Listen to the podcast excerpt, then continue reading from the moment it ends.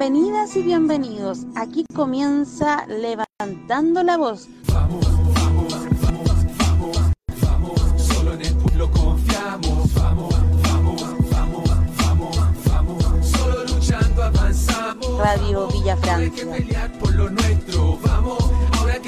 Futuro ya está abierto. Construyendo pueblo organizado. Tomando el destino nuestro en nuestras propias manos. Nos metieron un acuerdo estos CTM. Un acuerdo truqueros en ese 15N. Se sentaron en la mesa con los asesinos y firmaron con la sangre de nuestros vecinos. La jugada está más que clara y está para dividirnos. Métenos la cuña, confundirnos, desmovilizarnos y engrupirnos otra vez. Hola, muy buenas noches. Estamos en un nuevo Levantando la Voz de la RBF por las diferentes plataformas de las redes sociales de la Radio Villa Francia, por Facebook, Twitter, Twitch, Instagram, em, Twitter, o parece que ya lo dije, eh, YouTube, em, todas las plataformas que ustedes se pueden imaginar, estamos, estamos en todas. Eh, jueves 10 de junio ya, em, seguimos en la misma, sí, eh, estamos con eh, un alto nivel de contagio, esto claramente producto de la nefasta eh, forma en que se ha manejado una pandemia, eh, una de las peores crisis en 100 años, y se ha manejado como un vil negocio y eso lamentablemente eh, tiene a mucha gente contagiada y vemos como también los medios de comunicación intentan de una u otra forma eh, culpar a las personas porque no se vacunan, porque andan en la calle, por un sinfín de cuestiones, pero finalmente los que tienen el mango, por así decirlo, los que tienen eh, la- las autoridades, las supuestas autoridades son las que no han ido en, ayuda de la gente para que pueda realizar una real, eh, eh, una real cuarentena para que puedan eh, sobrevivir, seguir sobreviviendo, porque hace rato que venimos sobreviviendo, pero sobrevivir frente a una de las peores crisis que ha tenido el mundo, Y frente a eso es que se le da privilegio al negocio, se le da privilegio a las utilidades de los empresarios, que ya sabemos este año la- las duplicaron prácticamente en un 74%, eh, mientras el 40% de las personas se siguen empobreciendo, mientras eh, los campamentos siguen eh, creciendo en este país. Y es que frente a esa situación, bueno, más encima es que le- intentan levantar una ley antitomás, de la cual vamos a estar conversando hoy día con una compañera que nos va a estar acompañando, y junto también a Ren. Eh, hola Ren, ¿cómo estás? Bien, ¿y tú? ¿Cómo estamos. Bien, todo bien. Ya estamos con eh, Folly Pueller, ella es fotógrafa, activista, eh, parte del eh, diario El Pueblo y de varias organizaciones además, donde participa y, bueno, el otro día se contactó con nosotros para hablar un poquito de lo que era la ley antitoma. Hoy día se realizó una conferencia en la cual, en donde se estuvo explicando más o menos de qué se trataba. Así que, hola Folly, ¿cómo estás? Hola, ¿se escucha bien? ¿Todo bien? Súper. Eh, aquí estamos, bien, bien, eh, a full con este tema de, de la ley antitomas que, bueno, tiene discusión urgente ahora mismo. Wow. Eh, bueno, para que entremos rápidamente ahí en, en- en terreno, eh, ¿nos podías explicar un poquito más o menos a, o a grandes rasgos qué es la ley antitomas? Sí, eh, bueno, mira, el proyecto de ley antitomas es un, un- proyecto de ley presentado eh, este enero eh, por el, senador Felipe Cast de Evópolis, junto con Marcela Sabat y Ena von Baer. Es eh, un proyecto de ley que busca eh, aumentar la- las penas a quienes se tomen eh, terreno eh, y no solamente a quienes se tomen terreno, sino también a quienes formen eh, como parte de la protesta, se tomen liceos, eh, ministerios, edificios públicos, en fin. Eh, es una ley que actualmente busca endurecer las sanciones para quienes, como te digo, se tomen terrenos con penas de cárcel. Bueno, es súper importante mencionar que este proyecto de ley eh, sale a la luz en conjunto con un proyecto eh, propuesto por la senadora por la Araucanía, eh, la señora Carmen Gloria Aravena. Esto, bueno, claramente está ligado a la, a la, a la ola de recuperaciones de tierra que actualmente se están realizando al sur de Chile. Eh, esta, esta, misma idea de, sanciones en la Araucanía se quiere expandir por todo el país, como les cuento, a, bueno, a, endurecer, eh, como les digo, la, penalización por la toma ilegal de, terrenos que actualmente se encuentran bueno, hasta hace poco estaban desocupados, eran terrenos que, a nadie le importaban y ahora, eh, cuando ya las casas están construidas prácticamente, sale este nuevo proyecto de ley eh, y, bueno, en plena pandemia se están intentando desalojar tomas. Eh, hoy día en el punto de prensa que tuvimos en la toma 17 de mayo, em, les hacía como un poco eh, hincapié en que gracias a la presión de, un montón de medios de comunicación de prensa independiente, logramos frenar de alguna manera el desalojo en la, en la toma Marichihueu, que está ubicada en Miraflores Alto, en Viña del Mar. Eh, fue a raíz de, la presión que hicimos nosotros como prensa independiente, como les digo, que llegó eh, la prensa burguesa, la prensa oficial, a finalmente hacer presión a estas entidades eh, públicas, digamos, gubernamentales, para que sacaran finalmente este comunicado de, alto al desalojo. Eso es lo que, lo que, le podría, lo que les podría contar hasta, hasta el momento en relación a esta ley. bueno, y como les esto está con urgencia, por eso también nuestra preocupación por agitar eh, de manera tan rápida eh, y, tan como, no sé, urgente, ¿no? El, poder parar esta, este proyecto de ley tan represivo y criminal. Hola, Folil, ¿cómo está ahí? Hola, ¿qué tal? Bien.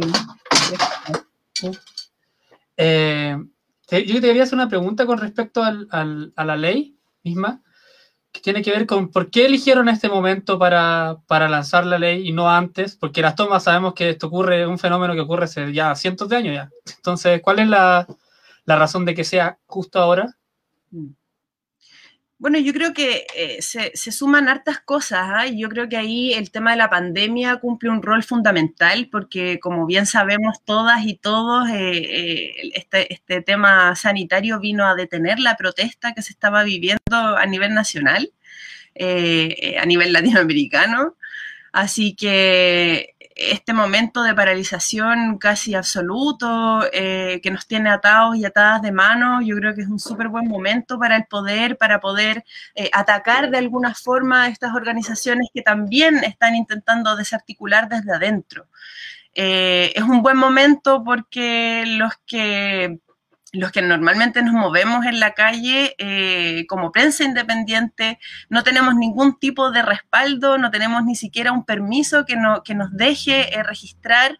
Así que mientras nosotros no estemos presentes, esto va a pasar inadvertido. Eh, ¿Por qué en este momento y no ahora? O sea, y no antes, yo creo que, básicamente por eso. Además, yo creo que un, un terreno se vuelve súper atractivo cuando ya se le, se le está dando uso.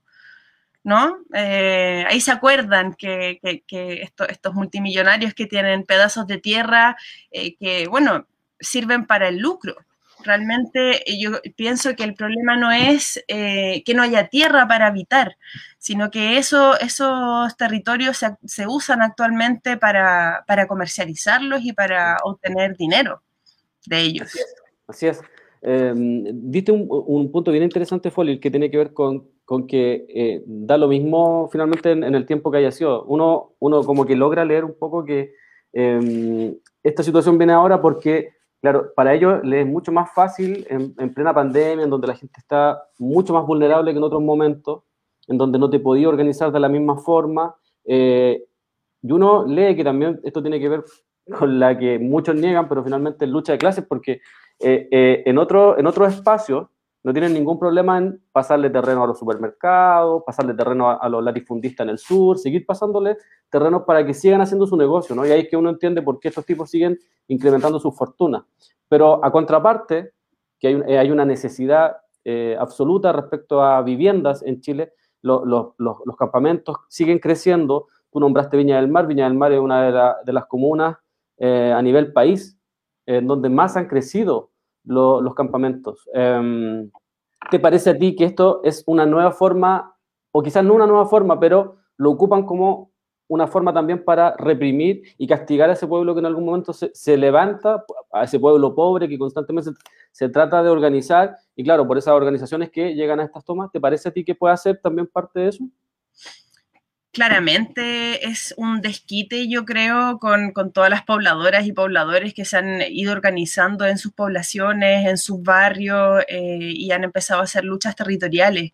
Yo creo que eh, el tema de las tomas de terreno, claro, pasa por un tema eh, urgente, que es el tema de la vivienda y de la necesidad por cubrir estos derechos básicos, eh, como es poder tener un refugio, poder tener acceso a, la electricidad, acceso al agua potable. Recordemos que las, tomas de terreno, los campamentos de Chile no tienen ningún tipo de derechos a, acceso a, este tipo de, servicios básicos. Eh, claramente este proyecto de ley viene a, castigar al pobre una vez más. Eh, y como bien decía el compañero ahora mismo, eh, también esto sirve como para dividir a la gente y para empezar a, confundir quiénes realmente son los usurpadores. Se quiere eh, castigar a, la gente haciéndolo discutir entre vecinos, entre vecinas, eh, haciéndonos perder un poco la noción de, quiénes son las empresas multinacionales, las familias multimillonarias de este país que están saqueando ahora mismo nuestras fuentes de, agua, el mar, eh, la energía que, sale del norte, eh, del sur de Chile y, y, bueno, yo creo que es súper importante como pueblo que dejemos de hacer juicio. Yo ayer igual eh, leí algunos comentarios súper racistas, súper, em, eh, por decirlo de alguna forma, como separatistas, eh, que, que dice la gente, oye, estamos hartos de las tomas de terreno, quieren todo gratis, ellos ¿por qué se van a vivir ahí si ellos saben que el, el, terreno es privado? Yo creo que nadie se va a vivir a una toma por gusto. O sea, realmente si alguien eh, tiene el valor de tomarse un terreno hoy en día es porque realmente tiene la necesidad de hacerlo. Eh, yo este fin de semana estuve con, hace unos días estuve con unos inmigrantes de Haití que habían venido engañados a Chile ellos nos contaban, a ellos les habían vendido eh, un, panorama paradisiaco, un, país en donde iban a poder trabajar, en donde iban a poder optar a una vivienda, y actualmente tienen que tomarse un terreno para poder eh, plantar ahí una casa. Y es gente que ha invertido su 10%, todos los pocos ahorros que pueden tener, los han invertido en esta casa. Así que es, bien terrible y bien tremendo lo que está pasando. Por eso mismo la activación tan urgente que tenemos que, que, que, que tener ahora como, como, organizaciones y como pueblo. Sí, y viene como otra, y también tiene como otra faceta, ¿no? Que es como la, la de recuperación de territorios en el Gualmapu, que, que, que, si bien, bueno, está toda esta problemática que es como más acá hacia el norte, digamos, en el Gualmapu la reivindicación de la toma de territorios, que este, este año es como una de las más altas en la historia prácticamente, eh, también viene a, viene a responder a esta ley, ¿no? Porque también recordemos que, que hasta hace poco tiempo de, habían días en que decían, no, no hay Estado de Derecho en la Araucanía, ¿cómo puede ser posible que las tomas, bla, bla, bla? Pero sabemos que en el fondo es, esos territorios son todos de, de, de, de, son territorios mapuche y fueron usurpados. Entonces, ¿cómo es que ellos lo, lo, lo arreglan? Crearon la CONADI, que es que si tú vivías, en, por ejemplo, en la cordillera, eh, usurpan tu tierra y después, bueno, después de, no sé, 40, 50 años, bueno, te devuelven tierra, pero en, la, en, la, en el mar, cerca uh -huh. de la playa. Entonces las personas se sienten completamente fuera de su hábitat, de su, de su tradición histórica, que ellos llevan cientos de años viviendo ahí. Entonces la CONADI no viene a resolver tampoco las problemáticas eh, del pueblo mapuche, ni de ningún otro pueblo, y entonces también esta, esta, esta ley de antitomas viene a, a también a demostrar eso, ¿no?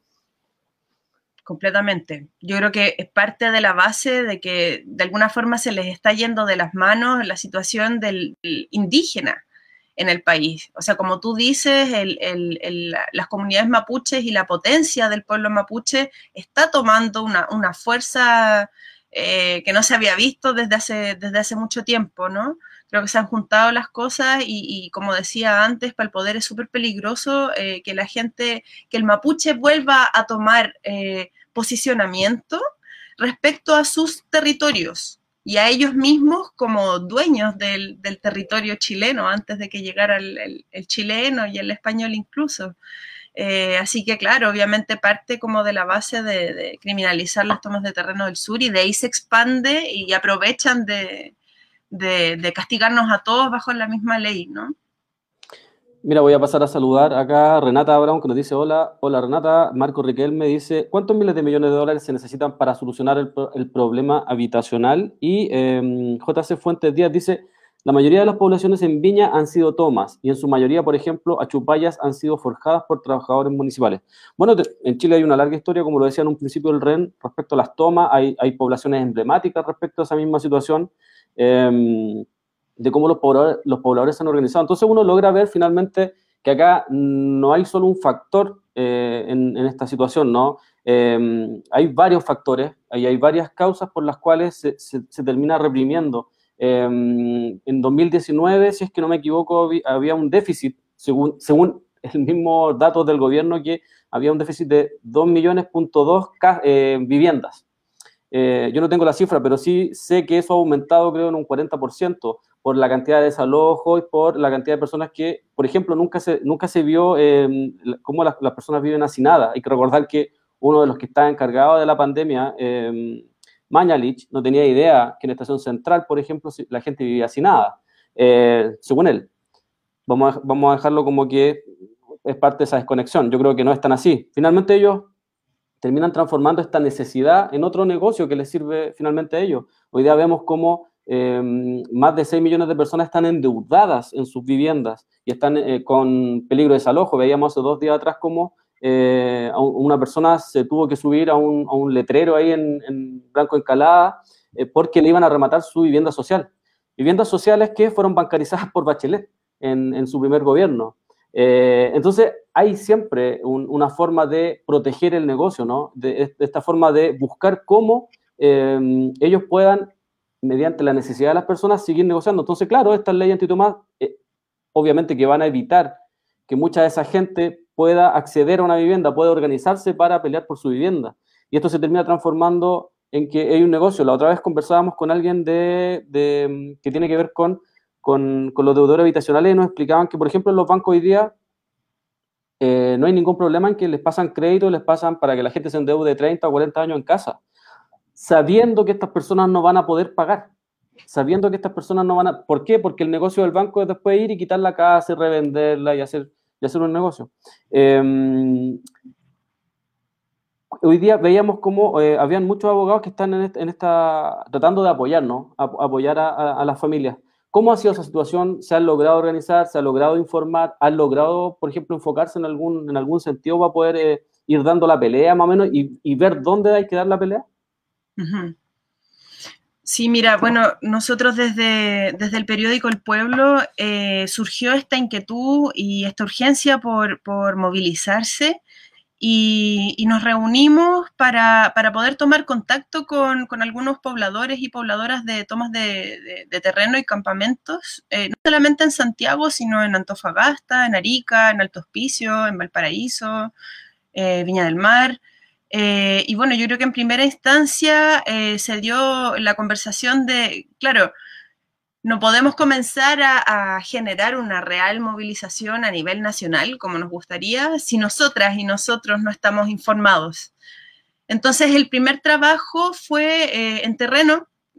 somos un, equipo como de, muchos lugares de Santiago que recorrimos diferentes tomas abogados, abogadas, periodistas, gráficos, eh, historiadores, de, todo, eh, para poder informar eh, dentro de, estos campamentos y tomas sobre qué implica que, saquen finalmente, que se instaure esta ley antitoma. tuvimos una, una excelente recepción. Eh, la mayoría de las personas no sabían de qué se trataba, algo sabían, algo habían escuchado, pero, pero no sabían a fondo que ellos y ellas van a ser eh, las primeras y primeras afectadas en el caso de que esto se, instaure, digamos. Y, bueno, seguido a eso, eh, ya estamos como creando un tejido súper bonito con estas dirigentes y dirigentes, dirigentes para poder lograr un bloque bien potente y, comenzar esto ya se empezó estos días eh, con este punto de prensa que, se transmitió en vivo hoy día y esperamos que, tenga la mayor llegada posible a nivel nacional y ojalá internacional. Hacer todo el ruido que se merece. Así es. Ren, ¿estás ahí o te fuiste? Sí, estaba muteado. Ah, eh, ya, mira, tenía, estaba viendo unos, datos que están brutales ahora. Que esto es de cchile.org. Que dice, por ejemplo, no, está la cifra al 2021, ¿no? Porque el año todavía no finaliza, pero al año 2019 habían 400.551 eh, familias en campamentos y con el comienzo de la pandemia, supongo, se aumentó 81.600. O sea, casi el doble. Desde la pandemia. Entonces, bueno, también hay otras cifras, como por ejemplo el 93% de las personas que viven en estas, en estas tomas o viven en campamentos no tienen agua potable. Eh, hay el, casi, yo, yo, creo que alrededor, dice acá, al más de 900 campamentos, probablemente haya más de 1000, porque también sabemos que no es un catastro exhaustivo a nivel nacional. Así que es una situación que como tú decías, Folil, como en los comentarios la gente dice, no, si, ¿por qué no se dan a su país? O, bueno, un infinito de, comentarios xenófobos. Eh, en el fondo no, tiene que ver solamente con extranjeros, ¿no? Porque esta es una situación que viene desde hace mucho tiempo y la mayoría de las personas que están ahí no son extranjeras, son, son chilenos. Entonces da lo mismo, da lo mismo tu nacionalidad con respecto a eso. Exactamente, sí. Bueno, personalmente igual me gustaría compartirles esto, me parece súper importante recalcar que el tema de la vivienda es un problema que nunca dejó de estar, nunca dejó de existir. Este no es un problema que haya aparecido con la pandemia o con la revuelta social, esto viene de hace muchísimo tiempo arrastrándose. Lo que pasa es que se juntó todo ahora y ya es imposible que, se siga obviando. O sea, la cantidad de tomas y de campamentos, como bien dices tú, Ren, es ya es increíble y no nos podemos ya hacer los seguir haciendo los locos frente a este problema. O sea, personalmente creo, creo que una de las tomas que más me, impactó fue la toma Dignidad, que está entre la, la, Florida Peñalolén, si no me equivoco, eh, donde hay un panorama em, que tú te metes y es meterse a una película del, de 1960, ¿cachai? De fines de los 60. O sea, veía a las niñas y a los niños cómo están, eh, como dices tú, sin acceso al agua, eh, con barro, cuando llueve, ellos están a los pies de la cordillera, o sea, en unas, viviendas de emergencia, digamos. Entonces, como no, es, es, mentira que esto desapareció, es mentira que esto ya se superó. La pobreza en Chile no se ha superado. Bueno, eso es real, pues eso, eso, eso que tú señalas eh, es así. Si de hecho, nosotros siempre lo comentamos acá, cuando Chile supuestamente cumple 100 años, Recabarren, uno, eh, uno de los que escribe un libro, Rico y Pobre, y, ahí señala que las demandas de, eso, de ese tiempo ya son las mismas de hoy día. Salud, educación, vivienda, problemas en las cárceles con gente hacinada y que finalmente no hay ningún tipo de, recuperación dentro, sino que es una forma de reprimir al pobre y un sinfín de cosas que seguimos viviendo hoy día. Es por eso que cuando nos manifiestan, finalmente la revuelta lo que viene a mostrar es a mostrar esto, ¿no? Y la pandemia lo que hace es, es sacarlos, eh, eh, eh, volver a, que esto vuelva a, estar ahí en el tapete, porque mucha de esta gente que se creía de clase media o de los extratos medios, estos, estos supuestos eh, esta, toda esta gente que aspira a, tener una, mejor condición de vida en base a la deuda, bueno, hoy quedó absolutamente vulnerable frente a esa situación porque hoy día no hay acceso a la deuda. Ya se acabó la tarjeta, ya se acabó eh, eh, el, el, poder endeudarse en algo para acceder a ciertas clases, a, cierta, a cierto estrato, ¿no? Entonces, esto viene finalmente a mostrar, y es que hoy día también hay, en, ese sentido, si bien es cierto, yo creo que encuentro razón en lo que ustedes dicen respecto a esos, comentarios, pero es que vivimos en una sociedad muy neoliberal, pues, ¿no? que, que, se ha, que se ha venido fomentando día a día eh, esto de que si tú pagáis, tenéis derecho a, que tiene que ver con, por ejemplo, hasta cuando pagáis el pasaje que, se fomentó mucho, hoy día se está fomentando con el tema de la mascarilla, que yo estoy de acuerdo, que que andar con la mascarilla pero tampoco es que somos pacos, no, nosotros no somos pacos para andar, eh, eh, no, no, tenemos esa, esa, esa, esa, ese espíritu de andar de paco en la calle, pero no es, no es nuestra función. Em, entonces está constantemente eh, ese sistema neoliberal que aflora también en, en, la gente y en los comentarios, porque no entienden cómo que ellos pagan eh, y hay otros que no pagan, no tienen acceso. Y cuando lo que hay que entender es que eh, la vivienda es un derecho, tener acceso a una casa, a una vivienda digna, porque tampoco se trata de estas casas que en algún momento empezó a, fabricar eh, Ricardo Lago, o tenemos las casas Chubi, tenemos un montón de casas más que finalmente terminaron siendo una burla para las personas, que terminaron, o estas casas de dos por dos, que, o, esta, o estos departamentos tipo gueto, en donde la gente vive así nada y, y, esperan que la misma gente haga cuarentena en, un, en unos espacios de dos por dos, en donde viven ocho personas. Eh, entonces terminan siendo una burla y terminan además eh, no mostrando la realidad, pues si acá no se trata simplemente de, de, ir y hacerla. Mira, voy a leer un poco acá porque, porque si no el profe después me reta porque se me pasan los mensajes. Dice Alejandro Pino, dice, hablando de noticias extranjeras, su excelencia de la republiqueta bananera Tan Piñera canceló su gira por Europa. ¿Será porque Garzón y, y la diáspora chilena lo tiene pedido por violar derechos humanos? Hago corta, no. no. porque los violadores de derechos humanos afuera no lo van a, no lo, no lo van a tomar. Eh, menos, hoy día escuchaba así como, o leía por ahí que supuestamente Bachelet lo iba a estar esperando. Bachelet no lo va a estar esperando, si Bachelet fue tan violador de derechos humanos como Sebastián Piñera. En cantidades, obviamente que son diferentes, pero también violó derechos humanos. Eh, Pablo Barrio dice, la crisis explotó desde el arribo masivo de personas extranjeros desde los últimos gobiernos de la desconcertación hasta el gobierno de Piñera.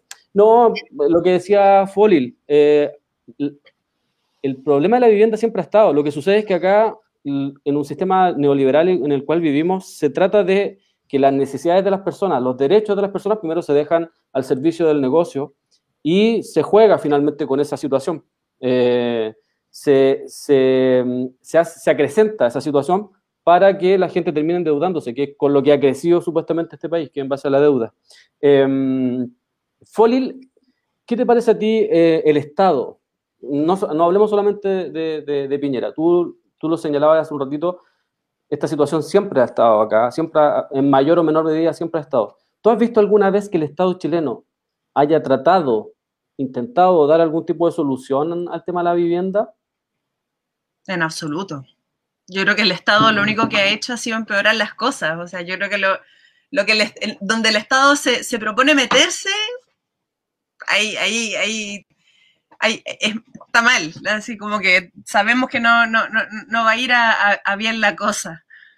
No, de hecho, la, las tomas de terreno, a todas las tomas que no han sido pocas, todas me comentan que no, no han tenido ningún tipo de interés ni siquiera de parte de las institu instituciones públicas o, o, gubernamentales en darles algún tipo de solución. Sí. Ren, ¿estás por ahí o estás muteado de nuevo? Siempre estoy Ahí sí. muteado. Ahí Nunca sí. desmuteado. A ver si. Eh, sí, pues yo tenía un, un, un, comentario con respecto a eso mismo, que basta escuchar las canciones de Víctor Jara nomás. Po. O sea, claro. tiene canciones dedicadas a las tomas, que no es un problema que no, no, no, no paró nunca. Y la otra canción que tiene que ver con un poquito con lo que pasó hace ya dos días, la conmemoración de la muerte de Pérez Sujovic, que también tiene una, eh, una canción sobre la matanza de Puerto Montt, que efectivamente fue hacia gente que había hecho una toma. Entonces, ¿qué pasó ahí? Llegó lo que es el COP ahora de Carabineros, en ese tiempo el MOVI, y desalojó, y el, el, desalojo mató a 11 personas, incluido un bebé de 3 años. Entonces, no es que el Estado, bueno, y esa es una de las, de las más recientes, ¿no? Porque para atrás, Matanza y Palomeos tenemos, tenemos por doquier. Una larga historia, sí. ¿Alguna pregunta, Ren? ¿Alguna pregunta? Con respecto, yo creo que hay un, eh, es que sí, mira, veo dos, como dos ejes fundamentales de, de, esta ley, que, en el fondo lo que estamos hablando hoy día, que es el tema de las tomas mismas, ¿cierto? Pero como dije antes, también lo del Gualmapu, que no sé si, si tú has tenido como contacto con compañeros, tú me estabas contando que hicieron un catastro como nacional, algo así, de si, si hay como algo que te hayan comentado compañeras o compañeros que hayan ido al Gualmapu, que hayan estado ahí, que nos, puedan, nos puedas contar algo de lo que sepas acerca de eso, con respecto a la situación de las tomas. Mm. La verdad es que tengo súper poca información respecto al Gualmapu. O sea, no, no, no me quiero meter ahí a, a hablar cosas que realmente no tengo demasiada información. Dale. No, dama, me parece, me parece bien. Mira, eh, de hecho, por ejemplo, había alguien que decía que como que esto explotó con, con los extranjeros y, resulta que Chile, lo, lo comentábamos un rato, tiene historia de toma. La, la, las grandes poblaciones, las poblaciones emblemáticas en, este país han sido eh, en base a toma, en base a la organización de los pobladores. Y eso nunca ha dejado de existir, ni en los 80, ni en los 70, como hacía también la FOLI en, en, en los años 60. Y, de hecho pareciera eh, que, que, nos quedamos, en eso el Estado no ha tenido ningún problema en haberse quedado pegado, en haberse, haberse quedado pegado en los años 50, que fue como la última gran lucha que se dio por el tema de la vivienda, porque después de eso, bueno, viene el tiempo de la UP en donde se construyen, se, trata se tratan de construir eh, viviendas sociales de verdad, o sea, viviendas sociales dignas, pero eso finalmente queda truncado y después los gobiernos, tanto la dictadura como los gobiernos que vinieron después, se dedicaron a precarizar las viviendas que se iban construyendo y además se, preocuparon de que creciera eh, esa situación.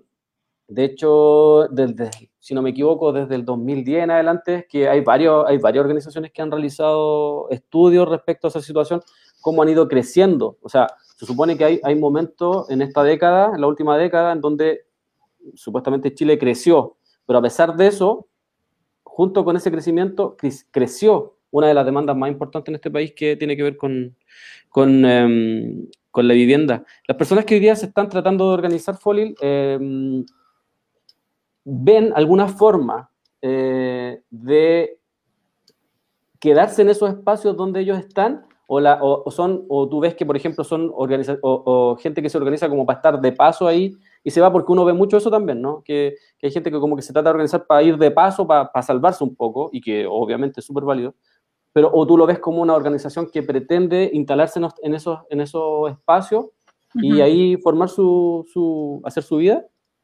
Sí, eh, bueno, hay, hay varios tipos de toma, como dices tú, una que vendría a ser por ejemplo, la toma dignidad, eh, esas son eh, viviendas de emergencia.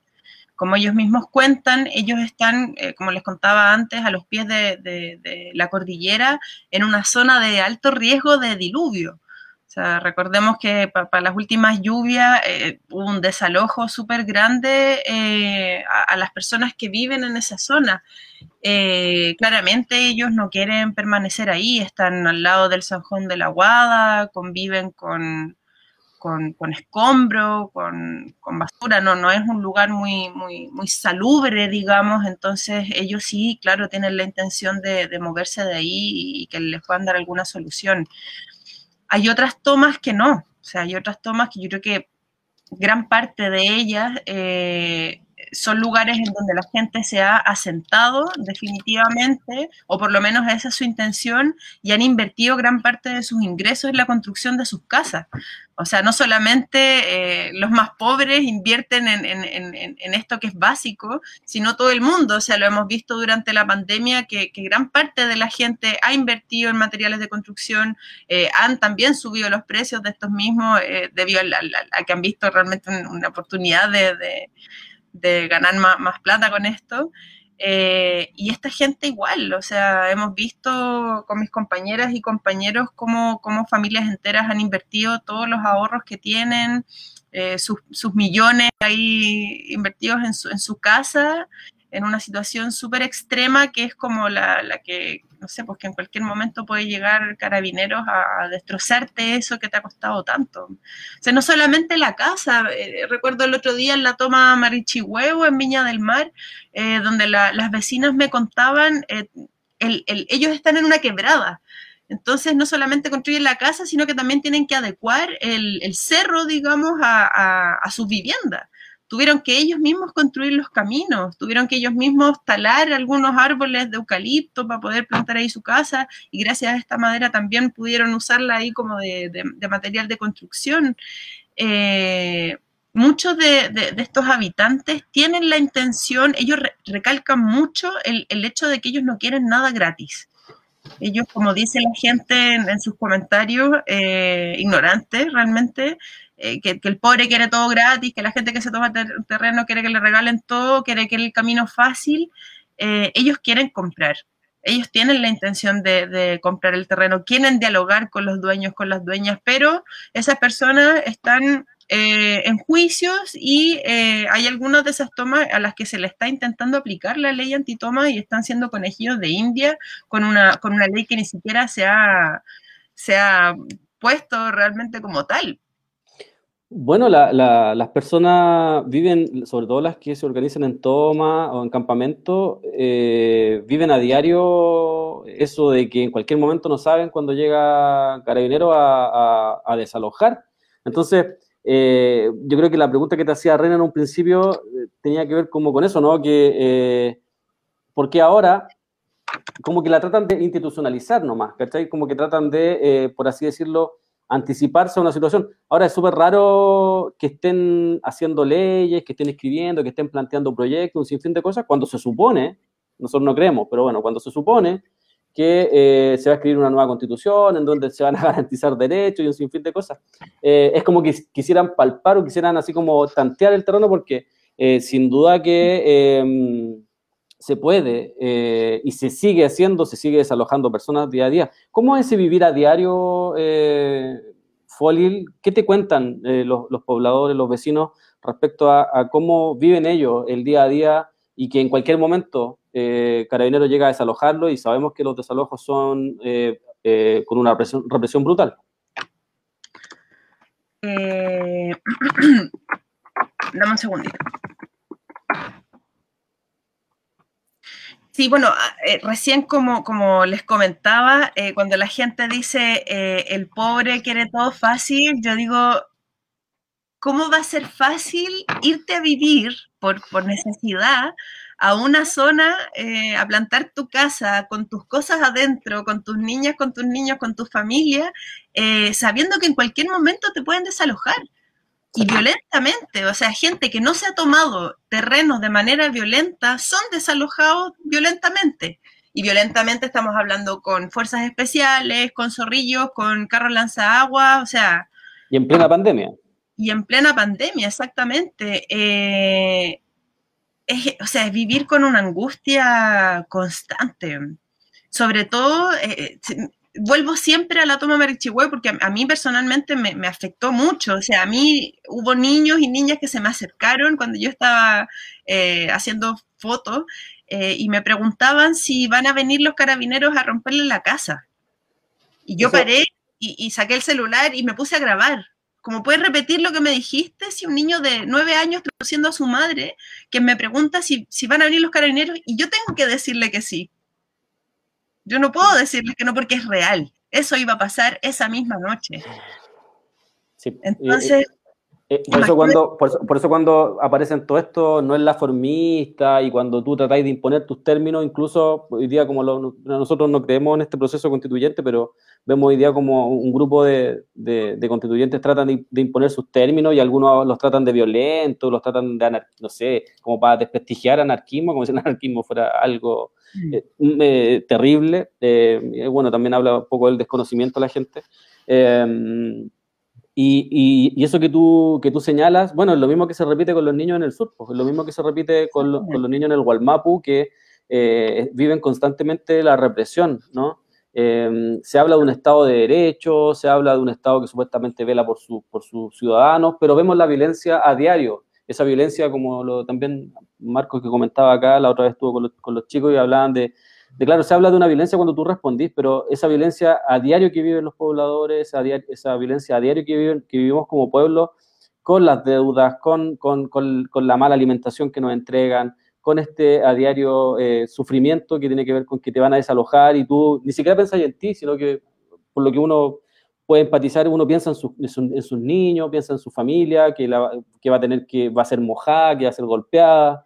Eh, entonces, claro, eh, hay, una, hay, un, hay un comentario en, general en las redes sociales que es muy simplista, ¿no? Que tiene que ver con, con no vivir eso, y al no vivir esa, esa, situación nunca, jamás, nunca te cortaron el agua, nunca, nunca, nunca te quedaste sin gas, ¿cachai? Nunca, nunca te cortaron la luz, entonces no entendís que eso no, no es por un tema de voluntad. En este sistema no, no, se trata de un tema de voluntad. No si fuera por voluntad, bueno, anda a explicarle eso a, a, a, la gente que se levanta a las 4 de la mañana y se acuesta a, las 12 de la noche y sigue viviendo en la pobreza infinita, ¿cachai? Que, eh, en todo tipo de pobreza. Entonces, eh, y- o, o- o lo podemos invertir incluso y decir, bueno, ¿cuál es el mérito de Luxis para tener lo que tiene? ¿Cuál es el mérito de, de Piñera para tener lo que tiene? Son tipos que simplemente han robado por intermedio de la fuerza, han robado por intermedio del Estado, eh, han robado para tener lo que tienen. Y eso también es súper es- es- es ultramente- es súper violento. po. Eh, y claro que nosotros también cuando publicamos, nosotros no aguantamos un poco de, de responder de repente. Eh, pero lamentablemente estamos en una, en una, en una sociedad que, que ha sido fundada bajo la violencia, porque fue fundada bajo el terrorismo de Estado.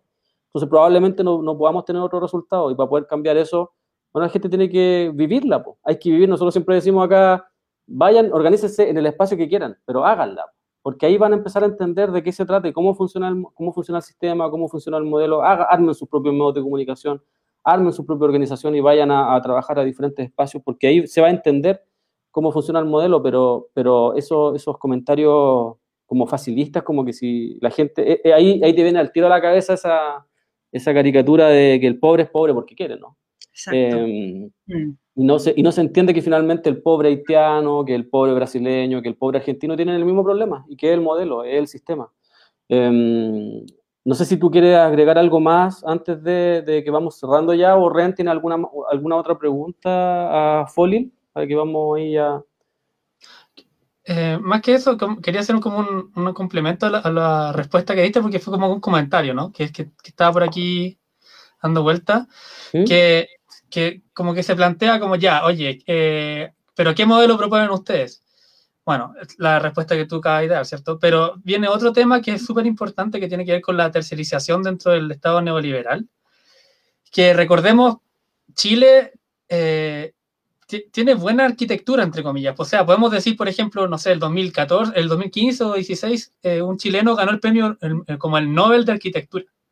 Y lo ganó ciertamente, por, sobre todo por investigando sobre las viviendas sociales y cómo hacer que las viviendas sociales sean más dignas. Porque una de, las- de las críticas que se le hace al, al- Chile, así como en la arquitectura internacional, es como, si la arquitectura chilena es tan buena, ¿por qué la vivienda social es tan mala? Bueno, este personaje eh, que se llama eh, Alejandro Ara- Aravena estuvo, hizo un trabajo sobre eso. Bueno, se ganó este el Pritzker, que, Pritzker, Pritzker, perdón, que es como el, el Nobel de Arquitectura. Y bueno, pues ya ahí está, pues. Y el tipo tiene como un montón de planteamientos. De hecho, regala los, los, los, los planos para hacer tu propia casa, regala los planos todo, con la lista de materiales, todo, todo. Pero, por ejemplo, acá en Chile ningún, el Estado no hace esas casas, por ejemplo. No es que haya dicho, oye, pagamos esas casas y las hagamos como subsidio habitacional. Para nada. O sea, como tú tenéis que postular un subsidio, que es como una competencia entre, las mismas personas pobres. Tenéis que ganar esa competencia, tenéis que más encima tú pagar la cuestión y después tenéis que entrar a, pelear con la constructora que te deja la casa mal hecha y que te deja los planos malos y que deja las tuberías mal puestas, que te- se te cae la casa, que están más encima hechos en, en suelos que se caen, que son pantanos, etcétera. Entonces, claro, el problema es el modelo. E- Efectivamente, el problema es el modelo. Así que quería como eso, complementar con eso. Mm. Sí, yo creo que al modelo claramente no le importa en absoluto la gente. O sea, el modelo lo que quiere es seguir lucrando y, y basta. O sea, yo creo que aquí hace falta voluntad. Porque plata hay, fondos hay. O sea, yo creo que ganas y, y necesidad sobre todo no, no, nos falta. O sea, pero no hay voluntad. Mira, vamos a leer un poco acá. Dice Alejandro Pino, dice, la Victoria es un buen ejemplo de autogestión habitacional a partir de organización vecinal. Después dice, lo único en este país que quieren todo gratis son justamente quienes acusan eso a otros. La oligarquía bananera asignada en Vitacondechea y sus mascotas fascistanes. Eh, Pablo Berrío dice, no hace mucho Canal 13 estaba reportando en vivo un desalojo con pacos de fuerzas especiales y guanacos.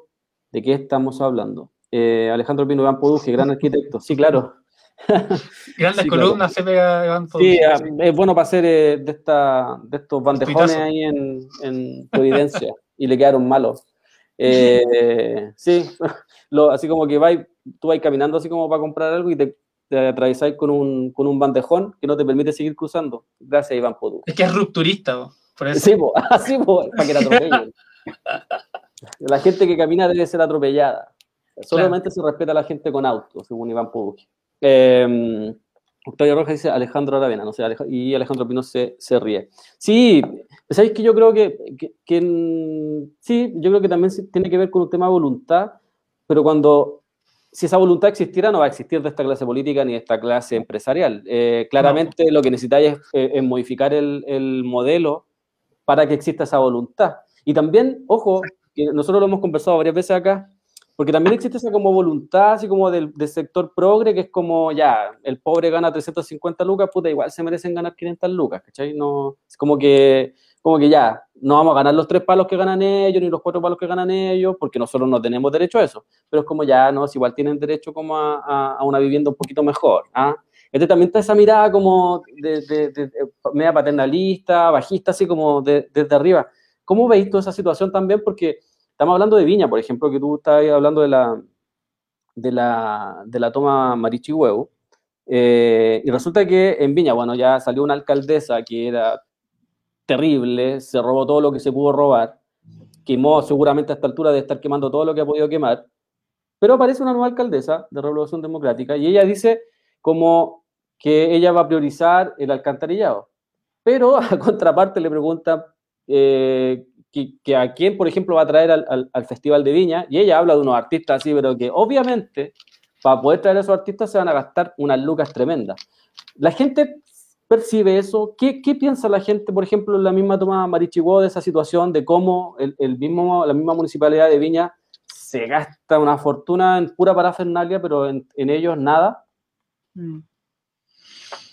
Sí, yo creo que se, se, confirma el abandono absoluto en el que estamos como pueblo. O sea, que hay plata para pa armas, hay plata para reformar a carabineros, hay plata para comprar eh, guanacos y para mandar hartos al sur, hay plata para pa el Festival de Viña, ¿cachai? Pero no hay plata para la vivienda, no, no, hay, no, hay, no, no hay terreno. Eh, eh, igual yo creo que la gente sigue como, la, la gente no pierde la esperanza.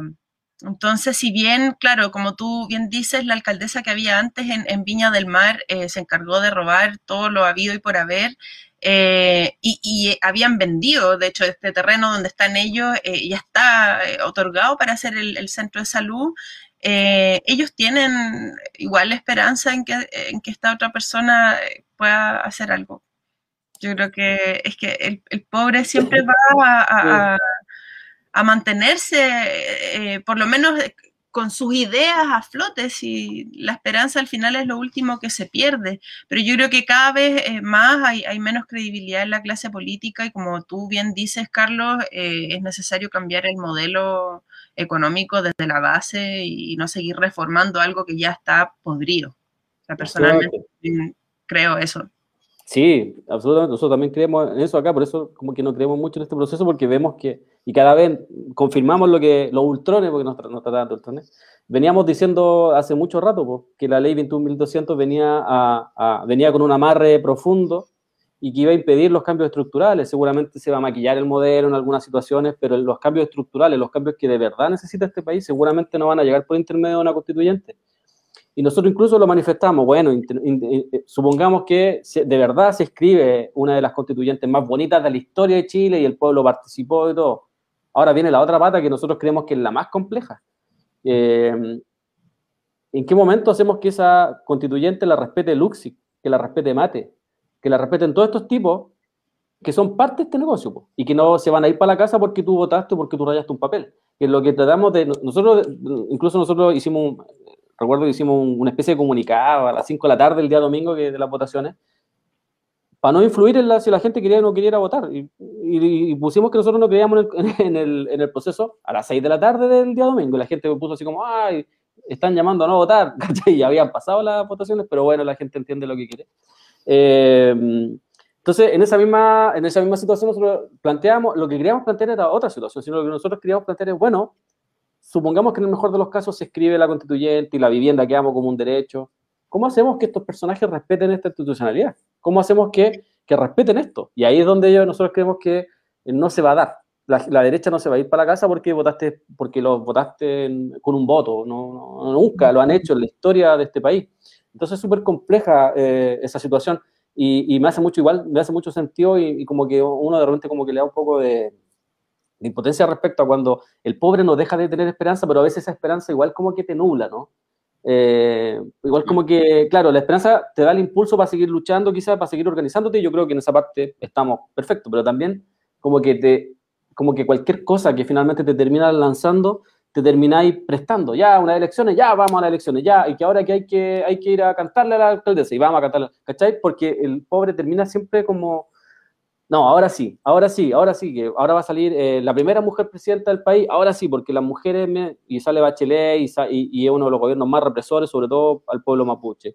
Luego, no, es que ahora un empresario no va a robar porque él tiene eh, exitoso y no sé qué, y bla, bla, bla, y nos pasa lo mismo. Ahora, supuestamente que es y ahora, y, ¿cachai? Es como que siempre eh, van con este mismo modelo, le va, le va entregando como una especie de esperanza, una falsa ilusión, ¿no? Mira, voy a leer un poquito antes de que se me que se me vayan los, mensajes porque hay gente que está escribiendo caleta ahora.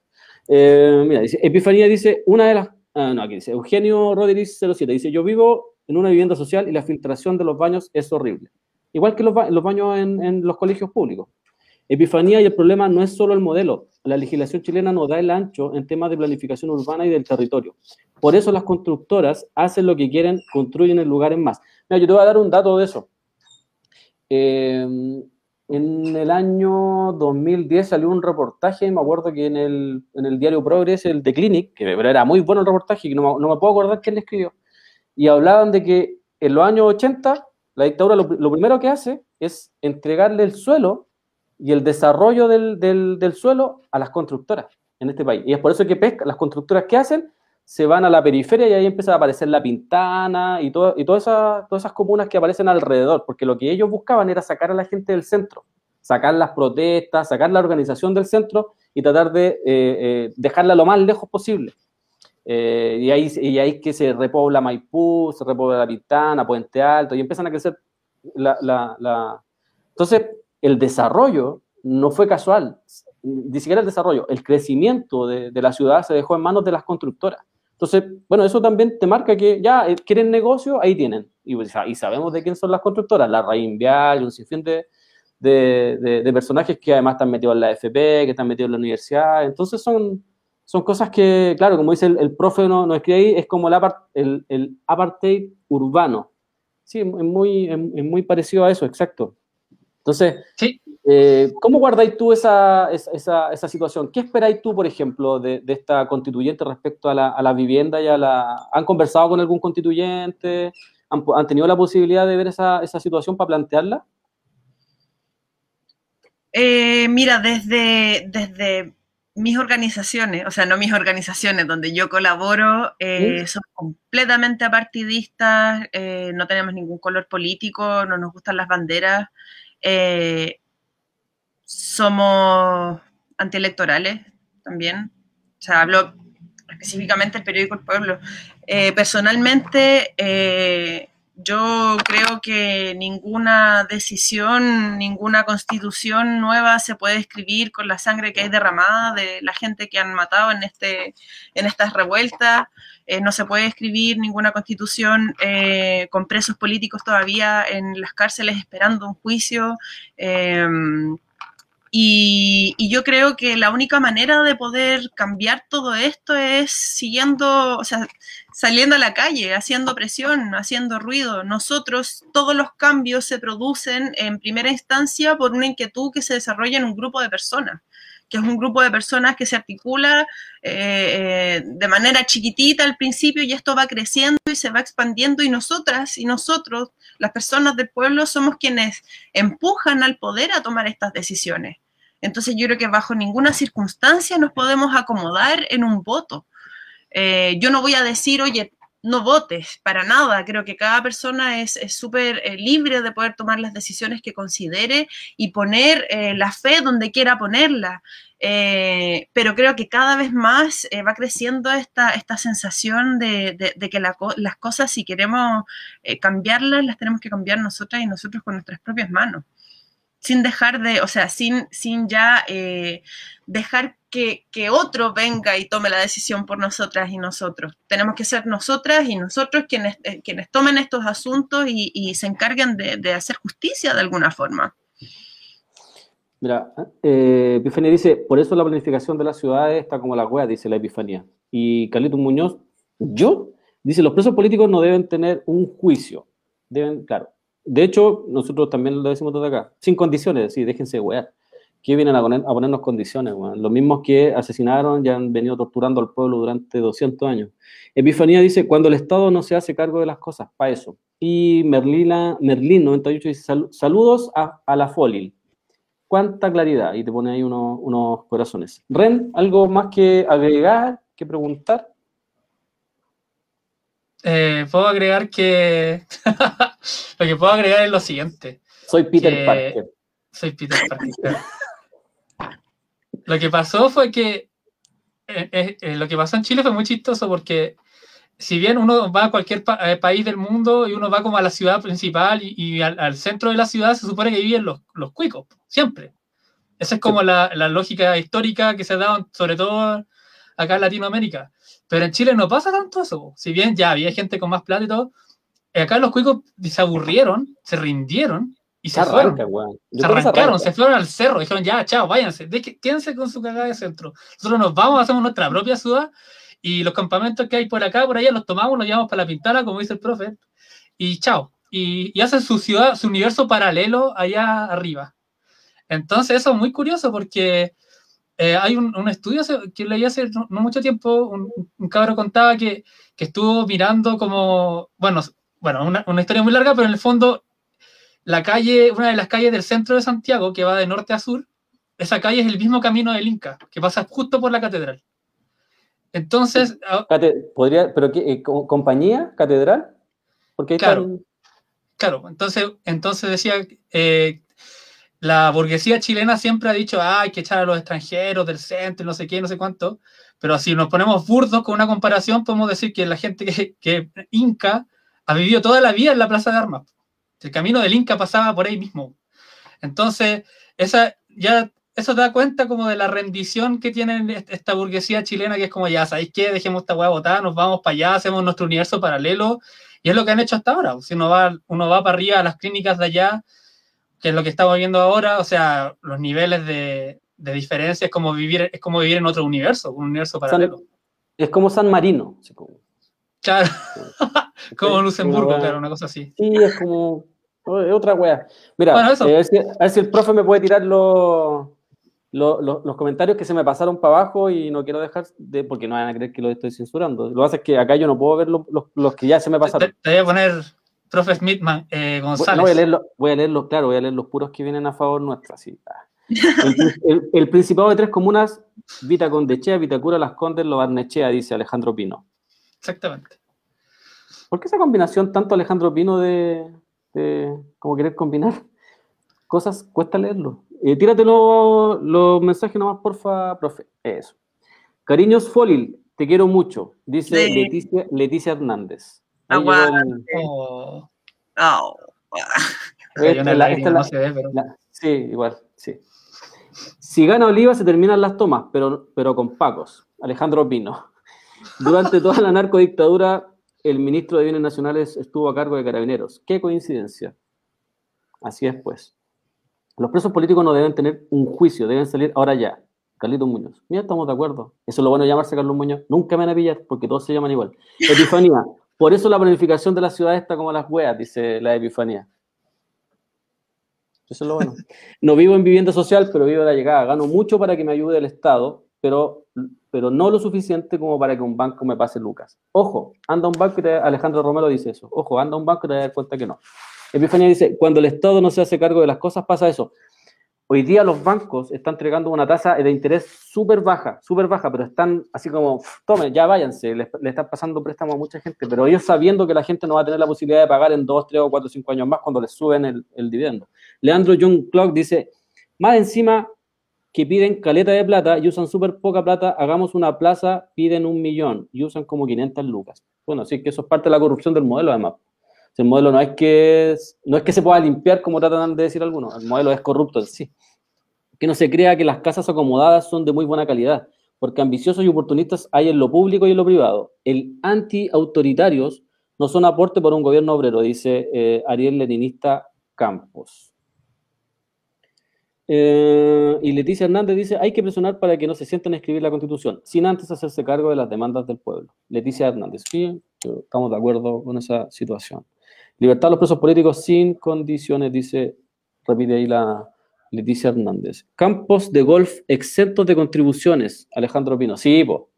Eh, no sé si ustedes lo han visto, pero las y los constituyentes han exigido la libertad de los compas de la revuelta. Sí, hay algunos que, que han estado ahí, pero, pero en realidad nosotros lo vemos como algo más simbólico, no, no, no, porque finalmente si nos ponemos duros y ya nos ponemos como hilar un poco más fino, finalmente no debíamos participar nunca de esta situación antes de que nos liberaran a los presos.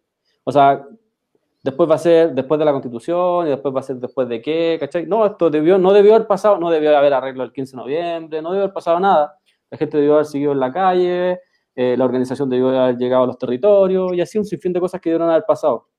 Lo que sucedió el 15 de noviembre, que vino a frenar toda esta situación y la ley antibarricada que, que la, fomentó todo ese sector del, del, Frente Amplio, que dice que no, que, ellos no participaron, sí, sí participaron de eso, porque eh, dentro de la institucionalidad lo que ellos tenían que hacer era no permitir que Piñera legislara la agenda eh, eh, criminalizadora.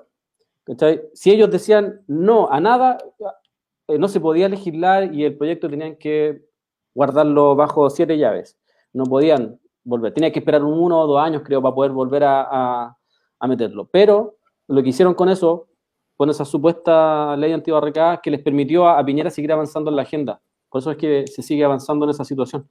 Por eso mismo es que uno no, cree. Carlito Muñoz dice, no sé si ustedes lo han visto. Ah, ya, sí.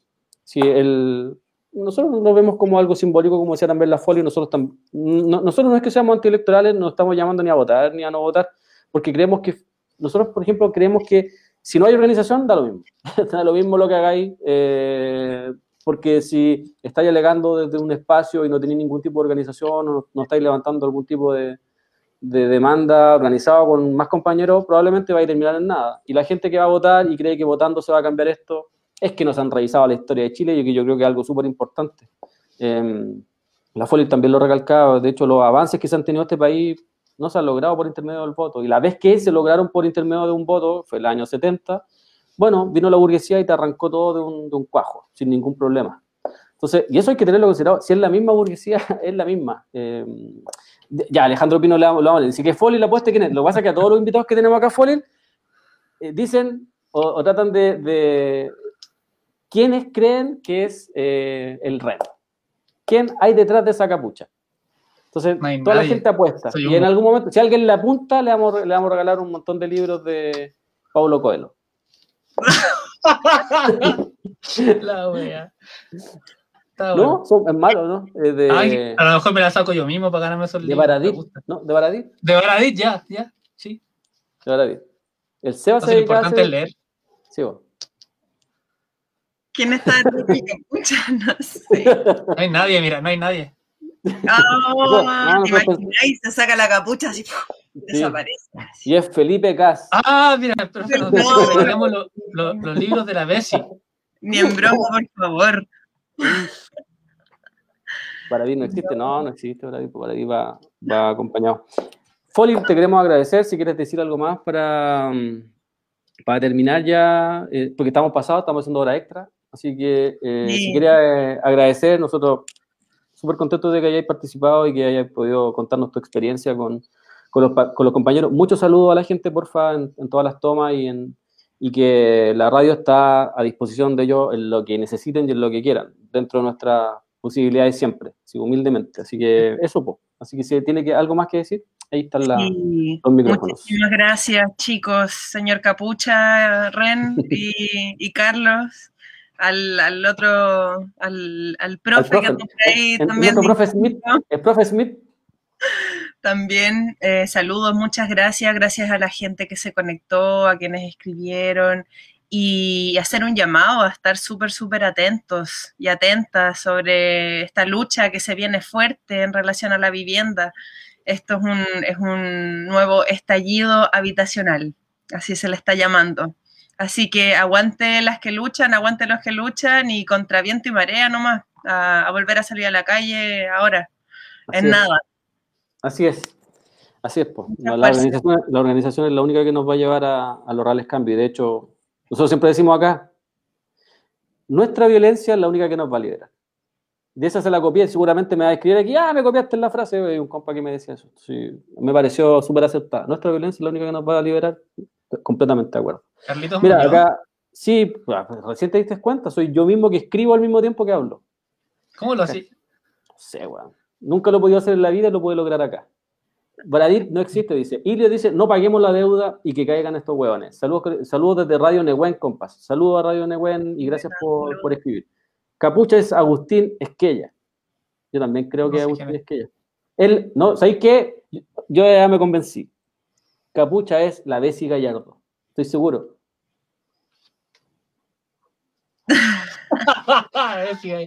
Por eso te critico tanto por Twitter, ¿viste? Sí, vos. Alejandro Pino, gra- gracias Foril, dice ahí. Alejandro Pino, y dice, y Renata Brown dice, ella me encantó. Muy lindo, gracias a ustedes. Sí, gracias a todos. Alguien coloca, ah, si la- el anarquismo no puede participar de la política chilena, pero si el anarquismo participa de la política chilena, de lo que no participa el anarquismo es de la política institucional chilena. Pero el anarquismo siempre ha existido en Chile y de hecho uno, en los años 20 fue uno de los movimientos más importantes y más serios que hubo en este país.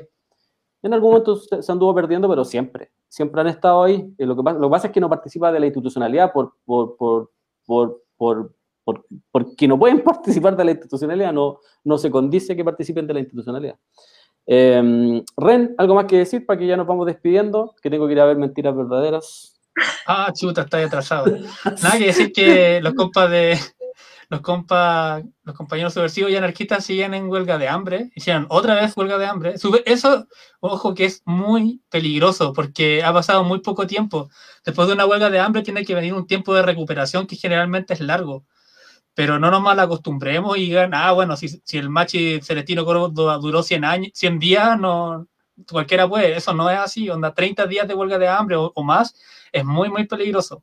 Sobre todo si pasan a seca. Así que esperemos que no, no sea así. Bueno, mucho ánimo a los compas y las familias que están ahí luchando y bueno, de todos los pesos de la revuelta que, que a la tela andan diciendo que son 60, 70, 20, pero son más de mil.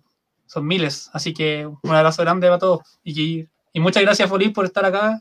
En Capucha Informativo igual también estamos lo que necesites. Siempre.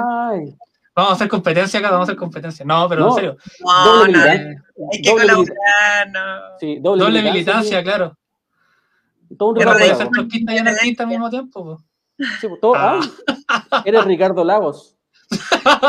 Aliancista, Lagos me- sí, aliancista Lagos- bacheletista soy. Sí, ah, verdad, po. Eres Lavín. Leticia Hernández dice, mañana meeting por los compas en la huelga de hambre. Eh, ¿Dónde va a ser el meeting? O no se puede contar. El super debate Ol- Oliva Orrego, súper interesante, dice Oh. Alejandro Pino. Oye, yo me voy a ver eso. No, lo siento. Puta, weón. Estamos, bueno, es lo que hay, po. Eh, y uno, lamentablemente, como medio, igual tiene que ver ese tipo de cuestiones para ver si dicen algo, para poder huevearlo un rato. Eugenio Roderiz 07 dice, un gusto haber participado en esta reunión. Para nosotros fue, gracias. En Plaza Ñuñoa dice que va a ser, así que atento ahí los ñuñoínos. Todos los que fueron candidatos en la constituyente, pero qué puta que habían candidatos de Ñuñoa en, en la constituyente. Como que todo Ñuñoa participó de, de la, quería ser candidato a la, a la constitución. Eh, fue eso era algo muy raro. Tú mirabas y Ñuñoa, Ñuñoa. Oye, pero tú esto- en Ñuñoa, ¿o no? No, yo no. ¿Cómo? Ah, Pero si tú viniste a mi casa una vez, pues ¿cómo dices que vivo en Ñuñoa? Ah, pero encima es me que yo, ale- no, yo, no conozco, yo no conozco Santiago. y encima me alegó porque dijo, weón, vivís casi allá en el mar. Capucha es Bruce Wayne y el profe Smith es Alfred, cacha. Vamos a esperar, vamos a esperar que vuelva el. Vamos a esperar que vuelva el Seba, que el Seba es el que hace los libros, po, ¿cachai? Así que Chucha. vamos a esperar que vuelva el Seba. Oye, tengo, para que- yo tengo una pregunta. ¿Por qué? No sé si. Bueno, ¿por qué siempre dice Seba y es el profe Smith? Esa es la gran pregunta que tengo hace tiempo, la tengo ahí. Lo que pasa es que el Seba, mira, lo que pasa es que esta es una plataforma en donde tú eh, colocas tu nombre.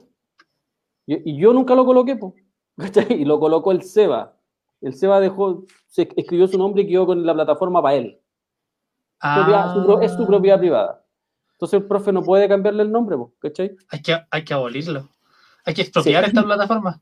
De hecho, está expropiada. Está lo mismo el nombre, ya está, está expropiada. Ya, chicos, muchas gracias Ya. por haber participado. Para lo que quieras, Foley, aquí vamos a estar y ahí nos estamos comunicando para cualquier cosa que necesite. Un abrazo a todos los que estuvieron participando, muchas gracias. siempre por la, por la, por la audiencia ahí que está todo el rato, que creen que podemos decir algo, eso ya es raro. Así que un abrazo para todos nomás y a seguir dándole, que siempre, y como que siempre hay harta gente. Y como que reaccionan tarde además, pues yo dije, ya estamos terminando el programa y de repente vi que como que empezaron a Hay escribir. desfase, Como que, ah, sí, como que plataforma despe- tiene ¿sí o desfase, no? Debe haber un desfase. como dos minutos. Eh, y como que despertar y dije, pucha, no me voy a poder ir ahora que estaba están escribiendo. Gracias a todos. Así que, de hecho, estoy rellenando para que el profe tire la, la última. y no sí, porque, que, oye, que no, bueno, que nos censure bien censurado como el otro día. Oye, el otro Uy, el otro día estaba hablando y me cortó. Profe Ya, dice- González. Sí, el profe Smith. Profe ¿puede ser Mónica González? Profe Mónica González. ¿Verdad que la Mónica González los corta todo? No deja que Sí. terminen la idea. Gracias, compañeros. Aguante RBF. Gracias, Alejandro Pino. Deje de escribir con mayúsculas. Porque parece que porque parece que estuviera gritando. Este es bullying, bullying a los auditores. Deberíamos, deberíamos tener esa sección. Bullying a los Radio auditores. Villa Bullying. Deberíamos hacer una. Radio Villa Bullying. Un, un Ya vos, spin-off. profe, váyale nomás, profe. Ahora no, Ya nos- vos, ahora profe. no, ahora no nos quiere cortar para que no vea. Solo luchando